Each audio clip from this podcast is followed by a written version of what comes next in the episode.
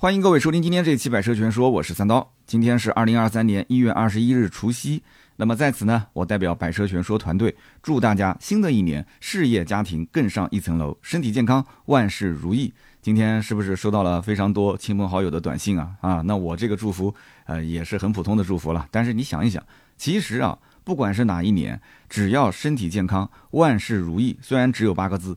如果能达成的话，那你这一年过得应该是比较顺心顺意了，是不是？那么二零二三年呢，我当然也是希望大家都平平安安的啊，呃，不能说是有什么大的发展，你当然有大的发展，我也是为你开心啊啊！就是我讲，二零二三年如果能平平顺顺的啊，平平淡淡的能过去，那也是 OK 的，对不对？咱们小老百姓过日子，不就是求一个啊，不求有什么大的馅饼砸到我的身上，那起码是啊，不要有多灾多难，是不是？那这是一个很朴实的祝福。那么今天晚上大家也不要忘了啊，在夜里的十一点到十二点，可以关注一下哔哩哔哩咱们百车全说的账号。那么按照往年的咱们的这个习俗，对吧？每一年的大年的这个三十晚上都会有一场直播啊，陪大家一起来跨年。今年在哔哩哔哩 B 站，那么我准备了很多的礼品啊，有些人在盾牌朋友圈、在微信群里面已经看到了啊。准备了很多的礼品啊，会在直播间抽奖送给大家。那么今天晚上直播呢，主要图个乐子啊，大家呢一边可以看看春晚，一边可以听听三刀在这边抽奖啊，碰碰手气，碰碰运气，对不对？开门红嘛，对吧？讨个好彩头。那么同时呢，呃，这个我就秀一下我的小才艺表演，哎，就是就那么一点东西嘛，对吧？唱唱歌啊，跟大家聊聊大家感兴趣的话题。直播间里面呢，就是老朋友之间闲聊天嘛，对不对？你家里面如果是呃不想跟家人这个 这老一辈的人，对吧？如果是单身的话啊，这在旁边要催婚啊，对吧？如果是跟跟你聊天聊你今年收入怎么样啊，你嫌烦啊，你就一个人到房间打开手机看看我的直播，是吧？晚上的十一点到十二点，哔哩哔哩百车全说账号锁定下来啊，不不见不散。那么今天这期节目呢，我们不仅仅单聊一款车啊，咱们是聊一聊在过去二零二二年这一年，哪些车型成为了热销车型。那么同时，咱们过年期间啊，我觉得录音这块儿反正也不需要其他人的帮忙嘛，那我就正常更新。每一年的过年，我其实都是正常更新啊，也希望大家呢在过年期间不要忘了，也可以听听我的节目。那么就开始今天的这一期节目吧，二零二二年的一个销量大盘点。那么简单的先说一下啊，在二零二二年，其实中国汽车产业啊，它的产销分别是两千七百零二点一万辆和两千六百八十六点四万辆。什么意思呢？就是中国所有造车的这些工厂啊，开足了马力去生产，生产了两千七百多万辆。那么实际终端销售呢，销售了两千六百多万辆。那么大概是这样的一个情况。这个数据啊，同比还增长了百分之三点四和百分之二点一。所以大家想一想，去年二零二二年遇到了一些什么情况，对吧？口罩啊，就经常对不对啊？就在家里面办公，你懂的。哎，在这种情况下还能增长，所以这个数据我觉得真的也是挺让我惊讶的。而中国全国的呃狭义乘用车零售的销量也达到了两千零五十四点三万辆，同比还增长了百分之一点九。但是回头我想想看，这个数据增长它是跟哪一年比？是跟二零？二一年比啊，那这个增长我觉得就能理解了，因为二零二一年也是口罩的大环境，对不对？但是呢，不管怎么说啊，两千多万辆的一个整体销售情况，中国这个市场还是巨大的一个非常有潜力的市场。所以为什么很多的品牌啊，很多的国外的车企啊，非常重视中国市场，就说明这个基数实在是太大了啊，就绝对是不能不去重视它。那么有的网友就说了，说怎么感觉周围人都没受到经济环境的影响，就感觉我受到了影响呢？啊，这个这个我就不好多说了啊。就是怎么讲呢？如果你是依赖整个企业的生存能力啊，就是每个月到到月拿工资啊，你依赖企业的能力，而不是你个人的能力在成长的话，那我觉得在这种大环境下，可能个人的收入影响会比较大。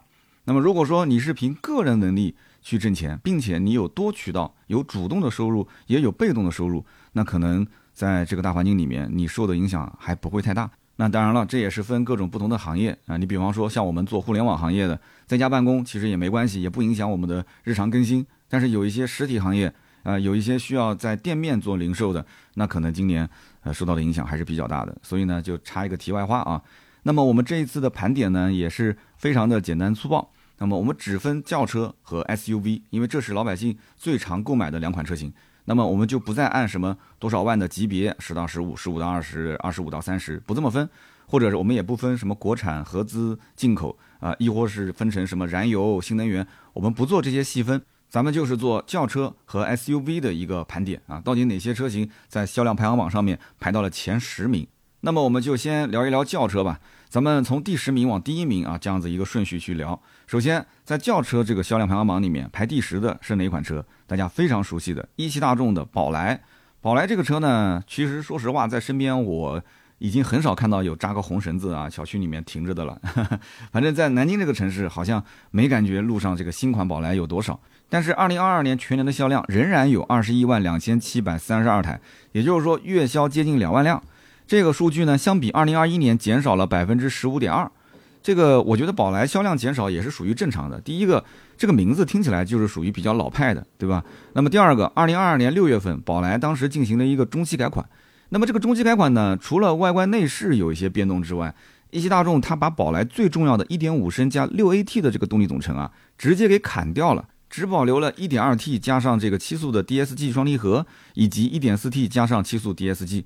那么很明显，宝来其实是想把这个押宝压在一点二 T 车型上，它也是想让这个车型做一个转型。但你要知道。这个市场不是你想转就转的，消费者还是更认同1.5升加上 6AT，觉得说稳定啊，觉得说可能更加的经济，觉得说更省心，所以这么一砍的话，对宝来的销量影响还是挺大的啊。这个怎么讲呢？其实朗逸、宝来都是兄弟车型，对不对？老款的销量当中，绝大多数都是一点五加六 AT 的这个版本。那么宝来这么做呢？啊，其实就相当于给自己自断后路了，对吧？就是硬着头皮要转型。那么虽然说后期宝来还是上了一点五升加六 AT 的这个版本，但是这个版本只有一个，而且呢配置还比同价位的朗逸要低一些啊，应该讲是根本没有什么诚意，还是逼着你要去买一点二 T。那么如果是我的话，二选一，可能我更加偏向于买个朗逸，对吧？要保守一点嘛，买这种车型的人不都是非常保守的一种思路嘛？那么现在呢，宝来的优惠力度也很大，顶配的一点四 T 比朗逸的一点五升的版本。其实落地价也贵不了多少，所以你看，你别说它转型是不是成功，人家其实心里也有数。我把价格给你给到位，那你到底是买 1.2T、1.4T，你还是去买1.5升自然吸气呢？是不是？所以我一直讲一句话嘛，叫只要价格能到位，玻璃都能给干碎。所以不管是什么样的动力版本，如果啊两者之间差价不大，你都可以试一试。你不要迷信1.5升加 6AT，你也可以把 1.2T 的、1.4T 的全部试一遍，在你的个人预算范围之内，哪些配置是你的刚需？哪些不是？你要做取舍啊！你不能什么都要，然后呢再决定是买朗逸还是买宝来，是买哪一个版本，好不好？那么我们再看看排名第九啊，排名第九呢是本田雅阁，这个太熟悉了啊，大家对这个车型真的是非常了解。但是你真的了解这个车销量吗？二零二二年全年销量二十二万零七百七十一台，那么也相当于是每个月卖了将近两万台。对于一台 B 级车来讲，有这种销量，那我可以讲是现象级的了。这么多年 B 级车只要是二十万预算。大部分人能想到的，基本上帕萨特、迈腾、雅阁、凯美瑞就这四个车，是不是？现在天籁也没有以前那么火了啊，基本上就这四个车来回转。那么雅阁相比于二零二一年，它的销量还增加了百分之十一点六。那么其实主要原因也是雅阁的优惠在二零二二年相对来讲也比较给力，再加上呢整体造型也是偏年轻运动化啊这样的一个改变。很多年轻人呢，如果说预算二十万左右想买个 B 级车。那以前呢还能考虑考虑阿特兹，其实现在这个二零二二年阿特兹出了个什么问题啊？吱吱吱是吧？那么大家也就不买了。那么运动型车还有什么能买的啊？口碑比较好的、牌子比较响的，那也就是雅阁。那么我之前说过，这一代的雅阁基本上就是大号的思域啊，外观看上去确实在同级的 B 级车里面算是比较年轻，算是比较帅气。那么 1.5T 的发动机呢？啊，怎么讲呢？就是听起来动力好像1.5买个 B 级车，嗯，好像不咋地。但是呢，实际上 1.5T 发动机在整个日系车里面，它的口碑也还行，只要不出问题啊，动力各方面就是带个步，基本上没什么问题了。比起那什么2.0自然吸气那要好得多，是吧？所以说，很多的老的本田车主啊，甭管是开思域的，还是开之前的 XRV 啊、缤智的，他要换一辆 B 级车啊，他可能也会首选考虑去买雅阁。但是这一套运动的外观，也是让他失去了很多的年纪相对比较大啊、消费比较保守的一些客户。那这也是它为什么销量还是干不过凯美瑞的原因，是吧？那么新一代的雅阁呢，很多人也看到了啊，海外已经亮相了。那这个图片上看呢，感觉好像又回归到了之前我们对于雅阁的那种好像偏沉稳啊、偏商务一点的这种形象，哎，又好像 pass 了现在的这种运动的造型，哎，就很奇怪，不知道他这个领导是怎么想的。那么今年新款雅阁肯定会上市嘛？所以说，你要如果买雅阁，你想要去买这种相对来讲四平八稳的，那你就等后面的新款。如果你还是对现款的这个运动造型比较的这个上心啊，比较动心，而且呢，你觉得优惠幅度也还可以啊，其实买现款也无所谓，因为新款老款，我个人觉得在动力总成方面应该是不会有什么变化的啊，但是在外观内饰的造型，包括配置上，它一定是会有一些变化。但是新款它肯定不可能有那么多的优惠啊。那么再说排名第八的，排名第八呢是一汽大众的速腾。二零二二年的全年销量二十二万七千五百五十六台，那速腾嘛，大家也都特别熟悉了，对吧？相比于二零二一年呢，整体销量下滑了百分之二点八。嗯，之所以这个速腾的销量会下滑，我觉得多方面的原因吧。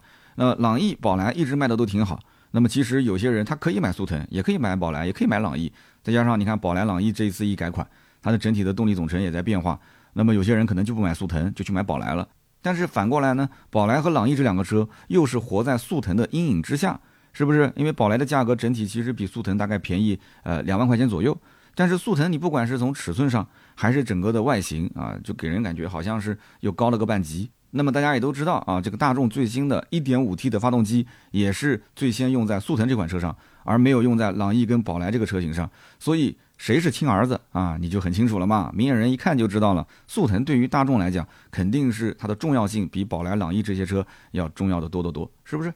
那么再看排名第七的啊，就是广汽丰田的凯美瑞，二零二二年全年销量二十四万两千两百二十五台，那么相比于二零二一年也是增加了百分之十一点三。所以大家看一看啊，就是在 B 级车市场，真的日系的这两款产品，雅阁跟凯美瑞，真的非常难以被撼动啊，它的销量，它还增加了百分之十一点三。凯美瑞其实从啊在国内上市以来，整体的销量一直都非常的稳定，而且这一代的造型明显是要比前几代好看很多。那么2.0升的自然吸气发动机呢，动力虽然是一般，但是呢相对来讲还是比较省油，也比较省心啊，也没听说这个车有什么大的问题。再加上去年的购置税减半政策。哎，南京市区不是不能放鞭炮烟火的吗？怎么噼里啪啦的直响？好，我们继续往下聊啊。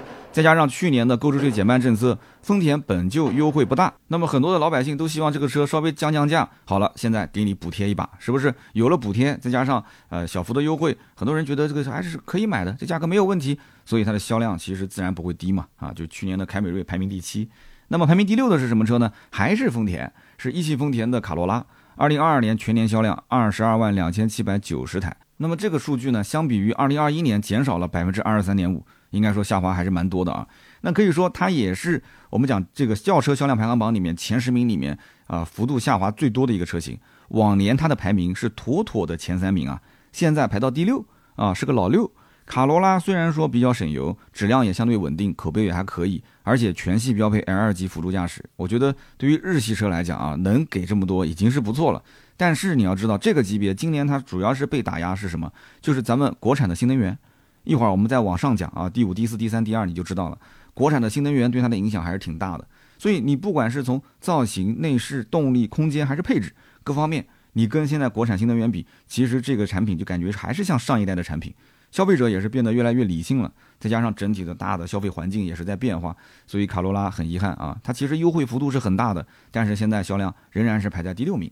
那么排在第五名的呢，还是一辆 B 级车，哎，但是这个 B 级车厉害了，这个 B 级车不是合资产品，是咱们自主品牌，哎，自主的产品叫做比亚迪汉，这个真的是，而且这车还真不能说是 B 级车，它应该算是一个准 C 级车。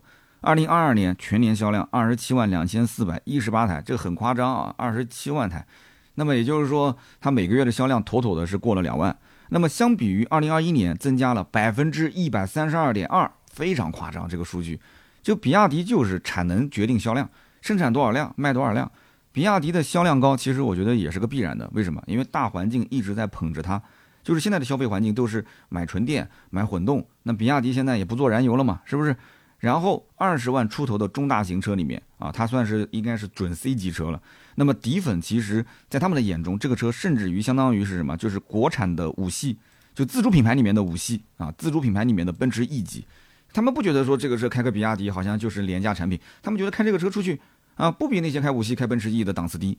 再加上呢，改款之后外观啊、内饰啊做的也确实不错啊，配置就更不用说了嘛，这是咱们国产的强项，是吧？那么更重要就是在二零二二年，你想想看，比亚迪的 DMI 的这个混动系统有多火，是不是？几乎大家都认这一套系统，那你说这台车它不火，怎么可能呢？想不火多难。那么这就是排名第五的啊，咱们一个国产自主品牌比亚迪的汉。那么说完了汉，咱们再说说第四名，第四名仍然是比亚迪，厉害了，比亚迪秦啊，今年秦 PLUS DM-i 卖的也是非常非常的好。二零二二年全年销量三十四万一千九百四十三台，我的天呐，一个月销量两万多啊，接近三万。那么相比于二零二一年增加了百分之八十一。那么之所以刚刚前面讲宝来、卡罗拉的销量会有大幅的下滑，那么有一大部分的原因就是很多消费者跑去买比亚迪秦 PLUS DM-i 了，去买这种混动车型了。那大家想一下，如果是差不多的价格，秦 PLUS DM-i 入门才十一万多，对吧？中配高配十二万多、十三万多，那你是不是会去对比呢？啊，哪个配置更高，哪个空间更大？混动车型天然又有优势啊，动力又更好，而且非常省油，亏电油耗五点几啊，六个油。所以说，比亚迪你只要对它的品牌没有意见，那基本上这车子应该讲整体的杀伤力还是非常强的啊。所以你只要认可比亚迪的品牌力的话，那我相信你基本上就不会去忍受买那种合资车型了啊，配置又低，设计又老气，是不是？那么排名第三是什么车型呢？排名第三是上汽大众的朗逸。二零二二年全年销量三十五万一千一百三十台，哇，妥妥的一个月接近三万辆了啊！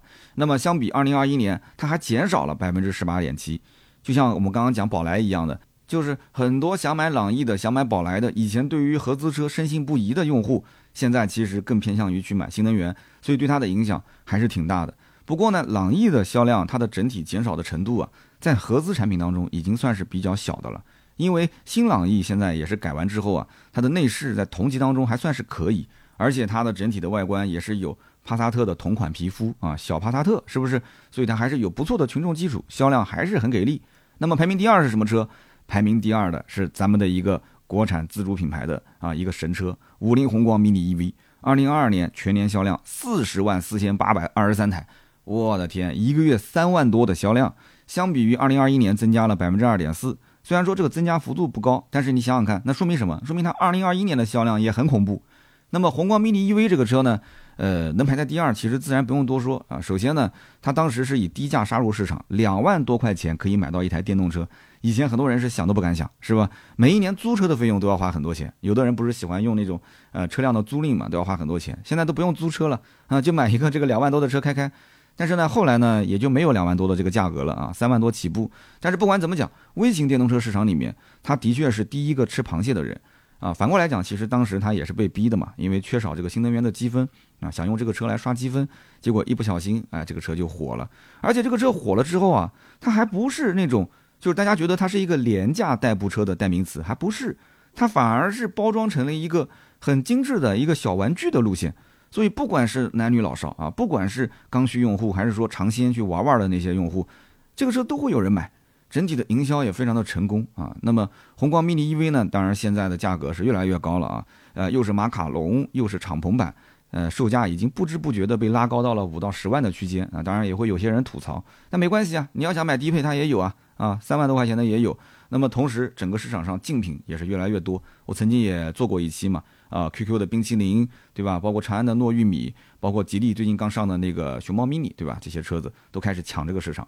那么明年啊，或者说是今年二零二三年，宏光 mini EV 的销量是不是能够继续保持啊，甚至更超过四十万的这个销量，不得而知。但是我整体觉得它的销量应该不会差啊，哪怕就是上下有点波动啊，应该也不会有非常大的一个幅度啊。因为我觉得这个车子既然已经立住了，就是我想买个微型车，想花个五万以内。你可能第一个看的就是宏光 mini EV，那么再讲一讲二零二二年轿车销量排行榜第一名，你看我们少了一个什么车没说？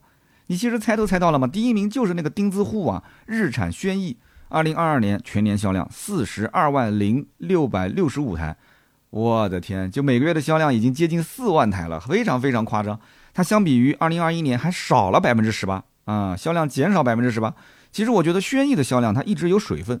啊，就是它是把两代车型加在一起，而且它其实老款的这个轩逸经典卖的也挺好，所以这个统计呢有点耍小聪明。那么如果是这么算的话，我觉得雷凌跟卡罗拉也可以算一起啊，啊，朗逸跟宝来也可以算一起啊，是不是？但是我感觉啊，轩逸的这个辉煌应该是在慢慢的逝去当中。我觉得现在的消费者是越来越开明，已经不是在基于以前的这种保守的观念，说合资车一定好啊，合资车。你看用了十几二十年的动力它不变，那就一定是经济、省心、耐用啊。合资车哪怕屏幕小一点，功能少一点，我也能接受。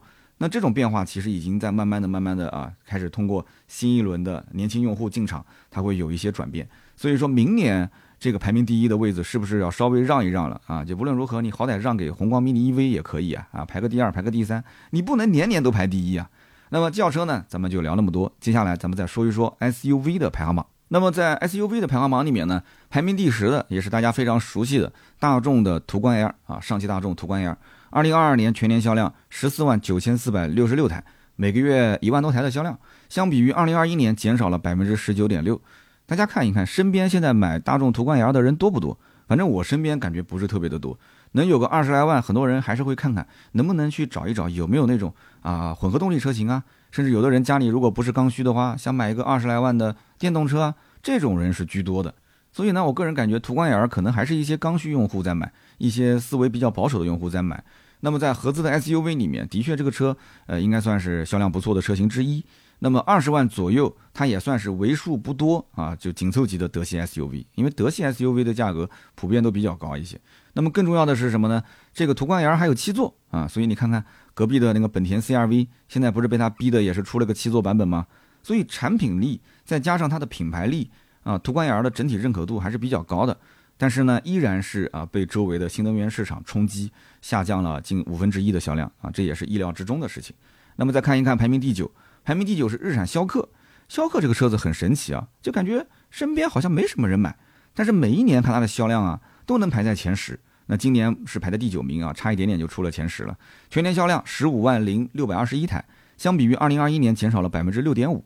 其实我觉得逍客的销量下滑不多，其实有一大部分的原因是在于它的优惠力度很大。如果今年因为马上要换代了嘛，如果今年它这个优惠力度不放出来的话，那我估计可能排不到第九，应该是妥妥的要啊超出前十名的这个范畴了。那么现在优惠幅度多少呢？能做到三万五，接近四万。那么最近呢，因为马上临近换代了，所以它优惠稍微收了一些。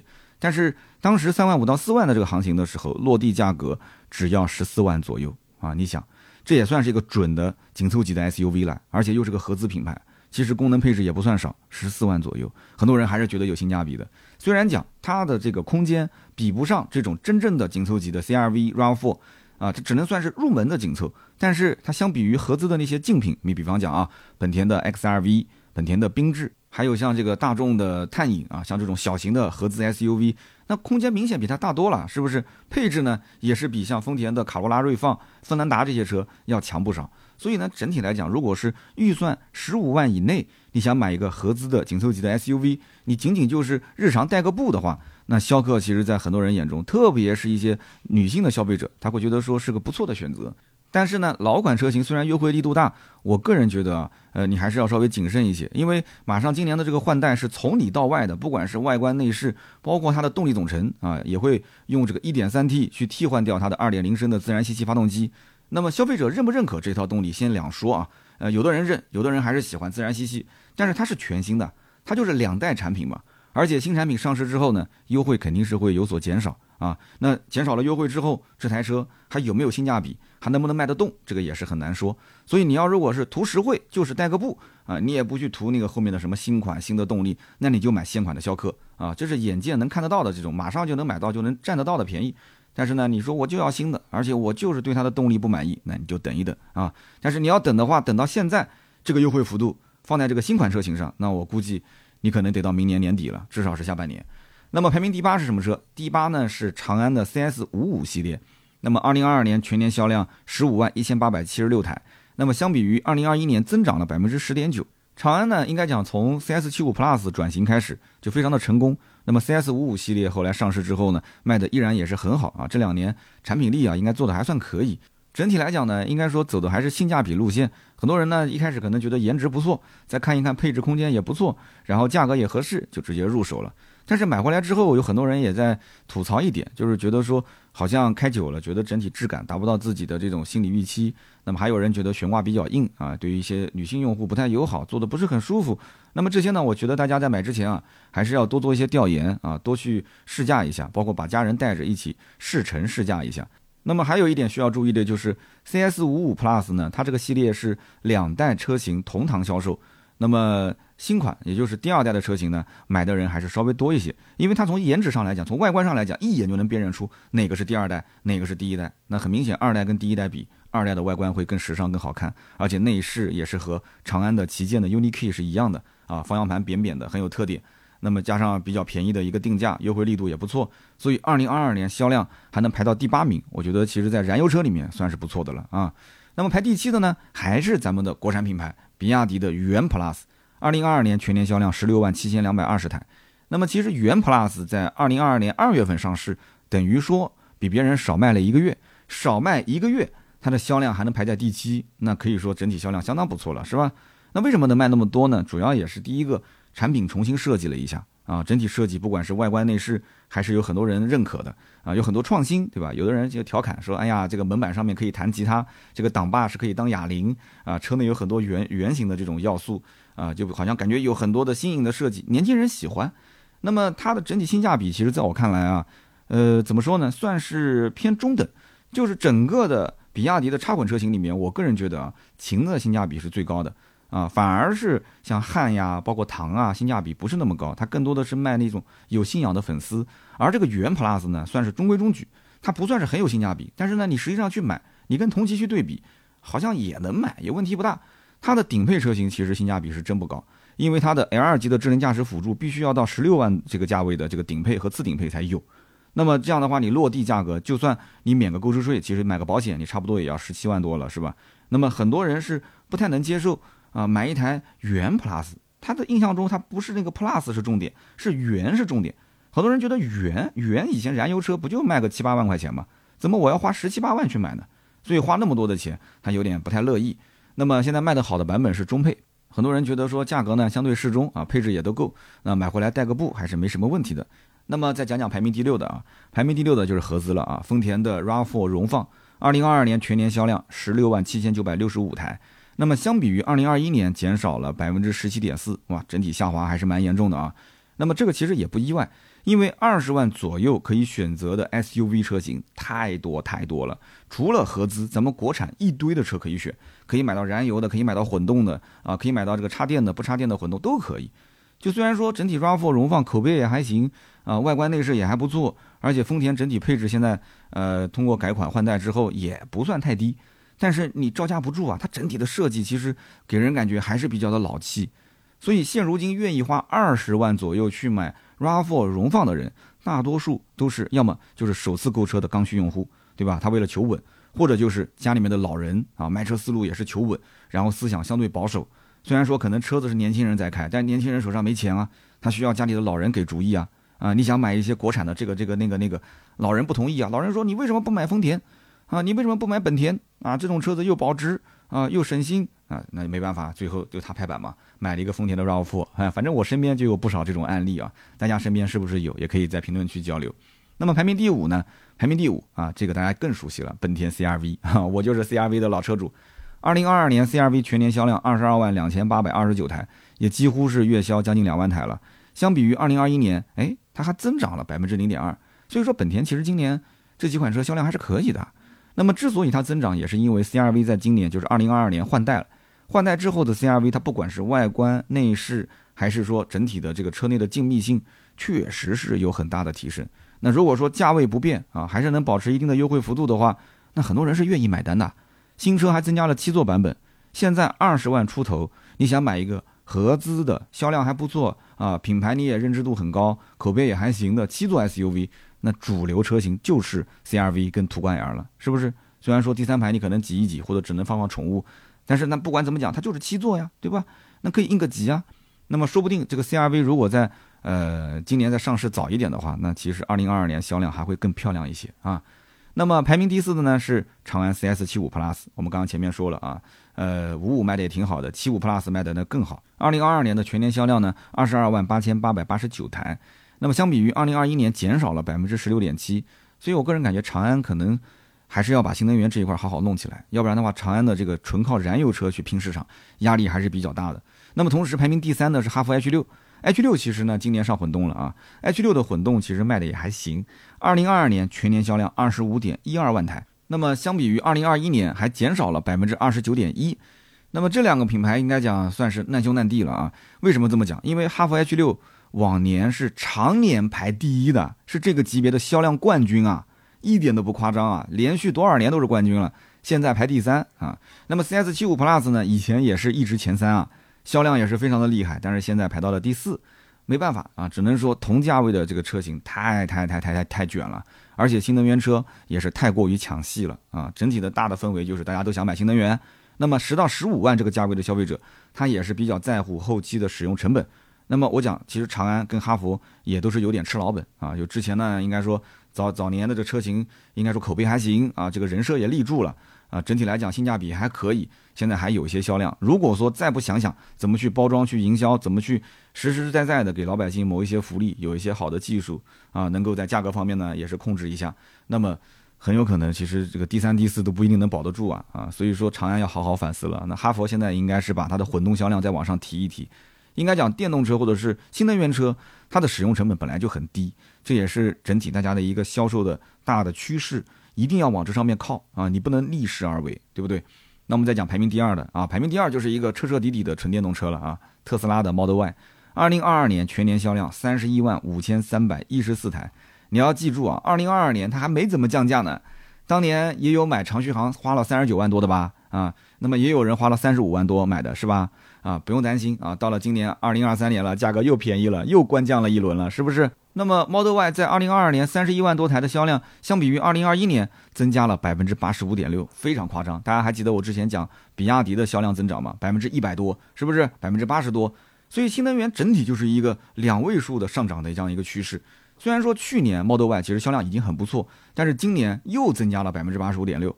而且你看这一次二零二三年的官降，官降当天，对吧？很多人去维权，你看到的除了维权的新闻，有没有看到其他的新闻啊？就在维权新闻的那两三天的时间内，整个特斯拉的订单又多了三万多台，我的个天哪，三万多台呀！而且主要的销量来源就是 Model Y，因为 Model Y 的官降之后，最低配的价格只要二十六万，所以你看现在车管所里面上牌的都是特斯拉，真的非常夸张啊！二零二三年，我个人觉得特斯拉的销量应该还会更好啊，现在是排名第二。我不知道他是不是到时候二零二三年能排个第一啊？这个这真的是很夸张，很夸张。那排第一的是谁呢？啊，排第一的，咱们看看能不能把特斯拉给干翻啊？这个车型是比亚迪的宋 Plus，二零二二年全年销量四十七万八千八百一十一台，相比于二零二一年增长了百分之一百三十七点四。我的天呐，三位数的增长。那么这个车呢就不用多介绍了，我节目里面有非常详细的，而且不止一次的去介绍。它是二零二二年单车销量最高的车型，没有之一。它唯一的缺点就是等车时间长啊，或者你要说还有什么缺点，就是消费者可能有些主观上对于比亚迪的品牌啊有一些自己的理解，是不是？那么外观内饰整体设计，有些人也可能啊他没有 get 到它的审美，那那那只能说是这个问题了。但是产品本身来讲，目前销量很大，口碑也还不错。啊，的确，在整体大新能源的这个环境里面，确实也免购置税，也省油，也省心啊，就这么回事儿。所以说，排名第一，宋 Plus 在二零二三年，那我当然是希望它继续保持了啊，继续压着这个特斯拉，压它一头，不能让它太嚣张啊。那么，其实回看二零二二年的整体的销量变化，你会发现，主流车型仍然还是在榜上，对吧？你像轿车领域的卡罗拉、雷凌、轩逸、朗逸；SUV 领域的 CRV、RAV4、途观 L、逍客。但是你不可否认，咱们今年国产车型也是非常的努力啊，啊，利用这个新能源杀出了一条血路。消费者呢，也从当年不敢触电，也是慢慢的转化到现在开始变得开明了啊，甚至是非电不买。那么很多人买车的思路呢，他都会有一种，就是买燃油车会不会很快被淘汰啊？是不是应该买一个混动啊？是不是应该买个新能源车的想法？那么在这样一个大的背景之下，国产混动车型它即使没有补贴啊，即使可能有些地方都不送牌照。但依然，我觉得销量的影响不会太大啊。东方不亮西方亮嘛，对吧？二零二三年，我也是建议大家呢，捂住你的钱袋子，赚钱都不容易，不要在四月份之前匆匆忙忙的去购车，因为什么呢？因为一季度啊，一到三月份啊，各个品牌都是处于观望对手，他是怎么出招，让我就见招拆招的这么一个阶段。经销商呢，也不会给一季度下太重的一个任务指标。你只要是干过销售，你都知道，每个行业都是这样。那么一般都是到了二季度，从四月份开始。开始放量，到了五月份会有大型的车展啊，借这个由头，对吧？顺坡下驴啊，把这个优惠调整一下，优惠幅度开始会慢慢的啊给多一些。那么每一年的七月份一般都是全年销量最好的时候。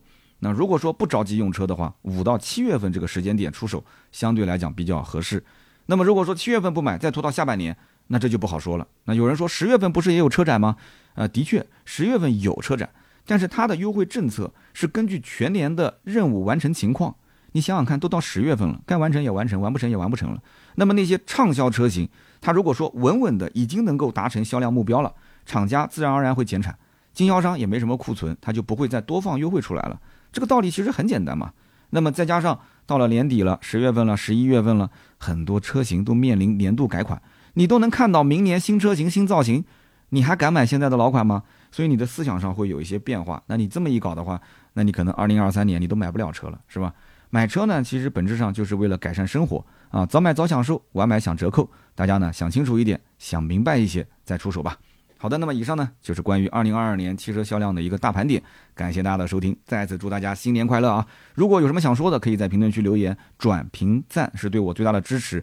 我们也会在每期节目的评论区呢抽取三位，赠送价值一百六十八元的芥末绿燃油添加记忆品。下面呢是关于身边事环节啊，今年是二零二三年兔年。那我不知道有多少听友今年是本命年，那么如果是本命年的话，那二十四对吧？十二岁的我不知道有没有啊？二十四、三十六、四十八，那么本命年就是属相年嘛，大家一听就懂，属小兔子的，很多人也都知道，本命年通常是被认为是一个这个不太吉利的一个年份啊。本命年犯太岁，太岁当头坐，无喜必有祸。那有人说三刀啊，我不要信这些迷信。这个呢，怎么说呢？这个是属于民间习俗，对吧？民间他有把这个本命年称作坎儿年啊，要迈过一道坎儿。所以说，每逢本命年，大人小孩儿，对吧？穿红裤衩、红背心，戴个红手串、红袜子，这个俗称叫扎红啊。这种习俗其实是老人一代一代传下来的，是人们对于这种叫驱邪避灾祈福的一个美好的愿望。这个不是什么迷信的东西，不是的。而且你想想看，科学它也不能完全解释世间的每一种现象，对吧？那么，科学本质也是人类对于身边事物的观察研究啊，总结规律之后诞生的嘛。所以，老百姓对于这种老祖宗传下来的这种风俗啊，他是有些是比较相信的，甚至是深信不疑的。所以呢，从某种层面上来讲，它也有一定它的道理。所以呢，很多人呢，本着是宁可信其有啊，不可信其无的想法，都会在过年期间去这个庙里面啊，去祈福啊，去供上这个太岁灯，去燃灯供佛，吉祥如意，是吧？跟大家讲个故事啊，其实有一年我们身边也是遇到了这种类似的，怎么讲呢？本命年的血光之灾啊。虽然说人没大碍，但是回想起来还是觉得有些奇怪。大家都知道啊，去庙里面肯定是烧香拜佛嘛，对吧？你要磕头嘛。那么你要磕头的话，前面会有个垫子，对吧？垫子前面是功德箱，是不是？那么在磕头的时候呢，很多人跪拜啊，跪拜，然后跪着跪着，那个垫子前后会移动。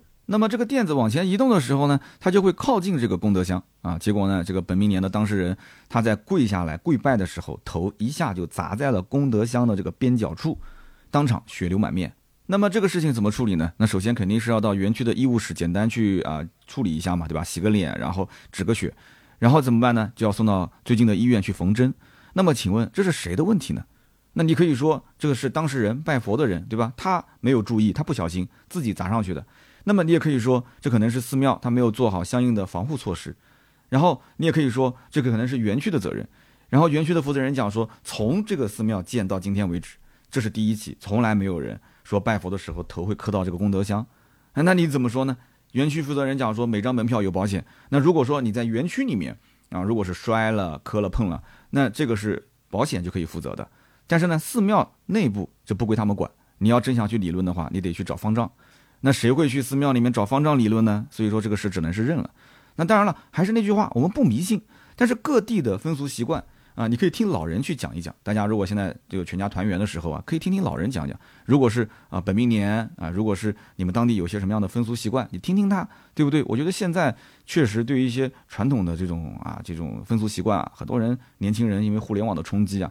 都不太在意了，我只是想表达这个祈福，今年一年平平安安，少一点坎坷，这样大家其实心理上也多少会有些安慰，对吧？去庙里面去点上一盏这个太岁灯啊，供奉一下太岁灯。本命年的小伙伴，其实我个人还是比较主张的，大家也可以聊一聊自己啊，本命年遇到过哪些事情，各地关于这个本命年都有什么说法，有什么样的风俗习惯啊，都可以在评论区讨论。下面呢是关于上期节目的留言互动环节，那么上期节目呢，咱们聊的是自己的 L 七 LS 七。很多小伙伴一看，哟，聊了个又是个冷门车型，那以为说又是一个充值的这个这个节目，真不是啊！很多人听完就知道了，包括我身边也有一些媒体同行，包括有些汽车厂家的朋友也在跟我沟通，说啊，你这个聊的还算是比较客观啊，因为这个车在网上也是两极分化，就是觉得说不错的，那有一些可能是被冲了，有一些可能真的它就是呃心态比较放得开，对吧？他就是迎接这个新能源，迎接新势力，他就觉得不错。但也有很多人在吐槽说，谁会花这么多钱四五十万买这种车，对吧？牌子我都不认识的，这就是两个极端。那么我也是做了一个各方各方面啊，从销售市场端的，从产品端的，从品牌端的一些我的见解，我的分享。那么上期节目有看到很多人也是可能是汽车的同行啊，有说这个品牌呢起步比较晚啊，这个别人该有的卖点都已经把这个坑给占了。那么也有人说，对吧？上汽这么有钱，花了那么多的钱去研发，结果一身的名牌，但是整体包装营销还是不行，而且这个动作永远是比别人慢啊，永远比别人晚。那么这个 CEO 也有人跟他可能比较熟悉，我看在写的时候好像都很熟嘛，说他以前是荣威的销售总监，啊，当时的业绩也不是很好，现在调到了这个品牌，所以对他的整体的，就是说能不能把这个品牌销量带起来，好也不是很看好。但是我还是那句话，我总觉得智己 R 七跟 LS 七感觉不是一个需要放量去占有市场的一个车型，更多的更像是个画挂在那个地方，是拉伸整体的品牌形象。但是呢，它这个品牌跟上汽之间又没有强挂钩，所以我也不知道它拉伸的品牌形象是。最终得益的是谁？所以就有点让我感觉还是有点模糊啊！我也想听听高人啊，就自己的有没有这个内部人士能够给我从一个全方面的讲解，让我能够好好的做一个认知的提升。那么上一期节目的留言很多啊，我看到也快近三百条了。那么其中有一位听友叫三二三三三九九零九，他说刀哥最近呢这个每期节目的时间都很长啊，又是开始回归到一小时以上。有一段时间刀哥的这个节目时长不到四十分钟。我就很担心，我怕刀哥慢慢慢慢就没动力更新了，就开始停更了，那我就没得听了。其实呢，刀哥不用焦虑这个子女教育的问题。现在很多家庭啊，就是父母是九八五、二幺幺毕业的，但是也要接受子女将来的学历不如自己啊。均值回归同样也是适用于颜值方面，对吧？两个颜值很好的父母，但是呢，生了个孩子感觉好像，对吧？就是颜值没有超越父母啊，其实很难的。两个人如果颜值不高，哎，结果子女的颜值大概率他就会超过父母，对吧？这可能是一个基因的进化。那么他也看到了刀哥前几天在直播的时候，啊，女儿就是我的女儿，短短的在直播间露了个脸啊，虽然几分钟，还被这个抖音平台给警告了。他说我感觉你女儿的这个镜头感很好，而且她也很乐于分享，颜值也不错啊。他说颜值很高，不好意思说啊，他说颜值很高。他说大过年的老父亲在直播间还问了一下女儿的学习成绩，他说你真是哪壶不开提哪壶啊。你女儿当时的表情其实跟我儿子一模一样。他说：“刀哥的女儿将来长大了，是不是也做自媒体啊？那么今后刀哥介绍自己的时候，估计就不会说我是百车全说三刀了啊，会说我是谁谁谁的父亲。那这个真的是托您吉言啊！如果我要将来说是谁谁的父亲，那说明……”那我女儿已经是一个真的是大网红了，是吧？但是目前来看，好像我女儿对于走网红路线不感兴趣啊，她还是想安安静静的做一个，她想当老师啊，她自己有一些想法。其实呢，我觉得她的这个成绩，嗯，当老师那还得要再努力努力啊，是吧？她说祝三刀的百车全说这个节目呢能够粉丝暴涨，谢谢谢谢，粉丝暴涨那当然更好，但是粉丝能够稳中有涨，其实也可以啊，没有问题。感谢我们老听友。那么下面一位听友叫做何在来了。他说：“哎，刀哥啊，上期节目你又开始聊这个在市区上学的问题了。他说，你要如果是从郊区搬到了市区陪孩子上学的话，我个人建议啊，上策就是找一个亲戚或者是朋友认识的阿姨接送孩子，然后帮忙做个饭；下策就是说服这个刀嫂做全职太太。其实我跟你讲，这两件事情啊，这两种什么上策下策，在我们家都操作过，都操作过。刀嫂全职太太也全职过很多年啊，全职过很多年，然后找这个阿姨。”呃，每天下午三四点去把孩子接回来，然后烧饭做菜、打扫家务。那这个我们也试过，也试过好几年，试过很多年。其实怎么说呢？那不到万不得已，肯定是不会有这样的一个操作方式。你看现在，啊，我妈妈这个下午去接孩子，上午呢就是我们夫妻两个去送孩子，那么晚上呢去我妈家去蹭顿饭。就这种生活状态，其实我觉得很好，真的很好，很舒服，对吧？每天上下班两点一线。但是呢，怎么讲呢？一到市区之后，感觉第一个离父母远了，不仅仅是离我的父母远，也是离他的父母远了。那么第二一个，你刚刚讲两个两个两个这个思路，对吧？那我再给你讲一个第三个思路，就是说服我妈妈跟我们一起去市区住，对吧？我们买一套房，他们这个父母呢就租一套房，对不对？那这样一来的话，也在身边。但是呢，这个我们不谈说成本问题啊。其实你要想一想，老人其实不太好去随便换他的居住环境的，你说对不对？就是这个整个我们不讲说什么气场风水学这个我们都不谈，就他身边的接触的人他不一样，老人不是那么快就可以融入一个新环境的，你看我们年轻人无所谓，对不对？一起打打球，一起聊聊子女，对吧？一起就随便在路上发根烟，两个人在一起就可能聊起来了。但是老人不行啊，老人他是他是很慢的，所以呢，我也我也是很纠结，真的是为了孩子，两个大人去带一个孩子，为了他啊，那你说再把一个老人牵扯进来的话，确实很难，所以这也是为什么我一直纠结的点。嗯，那那以后有机会再聊吧，不能每一次都 聊这个孩子上学的事。那么下面一位听友叫幺三八幺四幺零 byzr，他说刀哥，我应该是最老的一批听友啊，但是我是第一次留言。呃，买买车刚上线的那一会儿，我曾经联系过你们，呃，但是我不知道规则，所以当时错过了交定金。说我的五系就那个时候买的，现在已经是第八年了，时间过得真的好快啊。他说我印象中，我最早听你节目就是你上下班啊，一边开车一边录制的那个时候。不夸张的说，从那个时候开始到今天，我是一期没落下，而且还下了微博，每天就刷刷你的动态。嗯，你曾经来到了嘉定，就在我家附近。你当时试车，我还给你留了言，你没回我。后来有一次呢，刷到你的抖音直播，你在直播间里说啊，就是有小礼物送送小礼物，对吧？哪怕朋友见面还发根烟客套一下呢。所以我当时立马就充了个值啊，这是我平生第一次给主播充钱刷礼物。后来还有一次啊，我在一个奥迪的视频下方给你留言，你还回复了我，我当时还小激动了一下，很亲切。现在呢，其实听你的节目更像是陪伴啊，就是你不管聊什么车，我都会去听。那么同时，你现在增加了身边事环节，我真的非常的喜欢。而且我在车上听你的节目，这个时间是最多的。老婆呢，也就跟着我一起听。那么之前听车，她没有什么共同语言，但是现在只要聊到身边事，哎，我老婆听着听着也会说上两句，然后跟我一起聊聊这个。刀哥讲的身边事，这是很难得的一件事情。他说：“另外呢，我也想说，最早的叮叮叨叨聊汽车，我也一期没落下，包括秋刀鱼也一期没落下。”他说：“真的，你要提到秋刀鱼的话，真的意难平啊，意难平啊。”他说：“好吧，一个十多年的老粉，第一次留言，祝刀哥新年快乐，节目越办越好，商业越接越多。也希望刀哥下次来上海的时候，有机会能够见一见我这个老粉啊，什么接站、请客服务都是没问题的。呃，希望能够给老粉一个机会面个基。”啊，谢谢谢谢，非常感谢，那真的是老粉了啊！而且我跟你说，当时我去上海，我记得应该是我是先开了一个电动卡丁车，当时发了个微博，好像我印象中你是在这个下面去给我留言的。但是你要知道一点，就是这个行程是非常紧的，就是当天在嘉定可能绕了一圈之后，我们整体媒体啊就被接走了，接到其他地方去入住了。那有的时候当天晚上我还要录节目，或者是写稿子、改稿子。所以我也想见一见周围的一些听友啊，周围的一些老粉啊。但是时间如果能挤出来，咱们在一起，对吧？撸撸串啊，啊，你就喝喝酒，我就喝喝饮料，对不对？一起聊聊天。很多听友其实通过微博私信给我，我们私下见了面，吃了饭，很多啊，北上广啊，包括很多地方都都见过。所以有机会，有机会一定要关注到我的微博。然后呢，我会经常发我的动态，到了哪个城市，如果正好在你周边，如果我住的地方离你不远，我很怕麻烦别人。你要如果开个一个多小时车过来，我其实心里也过意不去。正好就十几二十分钟的路程，那咱们过来一起吃个夜宵，没什么问题的。就是我一直没有什么啊，感觉好像我是个什么明星，我是个网红，没有这种想法。如果住在附近的，大家都是老爷们儿，对吧？见面多一个朋友多条路嘛，一起吃吃饭聊聊天挺好的啊。只要我时间允许，所以说微博一定要多多关注啊。百车全说三刀，好的，那么以上就是本期节目所有的内容。还是那句话啊，更多的原创内容可以关注我们的公众号“百车全说”。想要进群，也可以关注公众号之后有个粉丝进群，扫下二维码。同时呢，哔哩哔哩百车全说不要忘了啊，今天晚上十一点到十二点在 B 站我们会直播抽奖啊，三刀也会线上才艺表演，嘿 嘿大家图个乐子嘛。十一点到十二点锁定哔哩哔哩百车全说的直播间，那么平时也会有日常更新。同时，我的新浪微博百车全说三刀，我的抖音三刀砍车。好的，今天是一月二十一号除夕夜，再次祝大家新年快乐，阖家安康。今天的节目呢就到这里，咱们下周三接着聊，拜拜。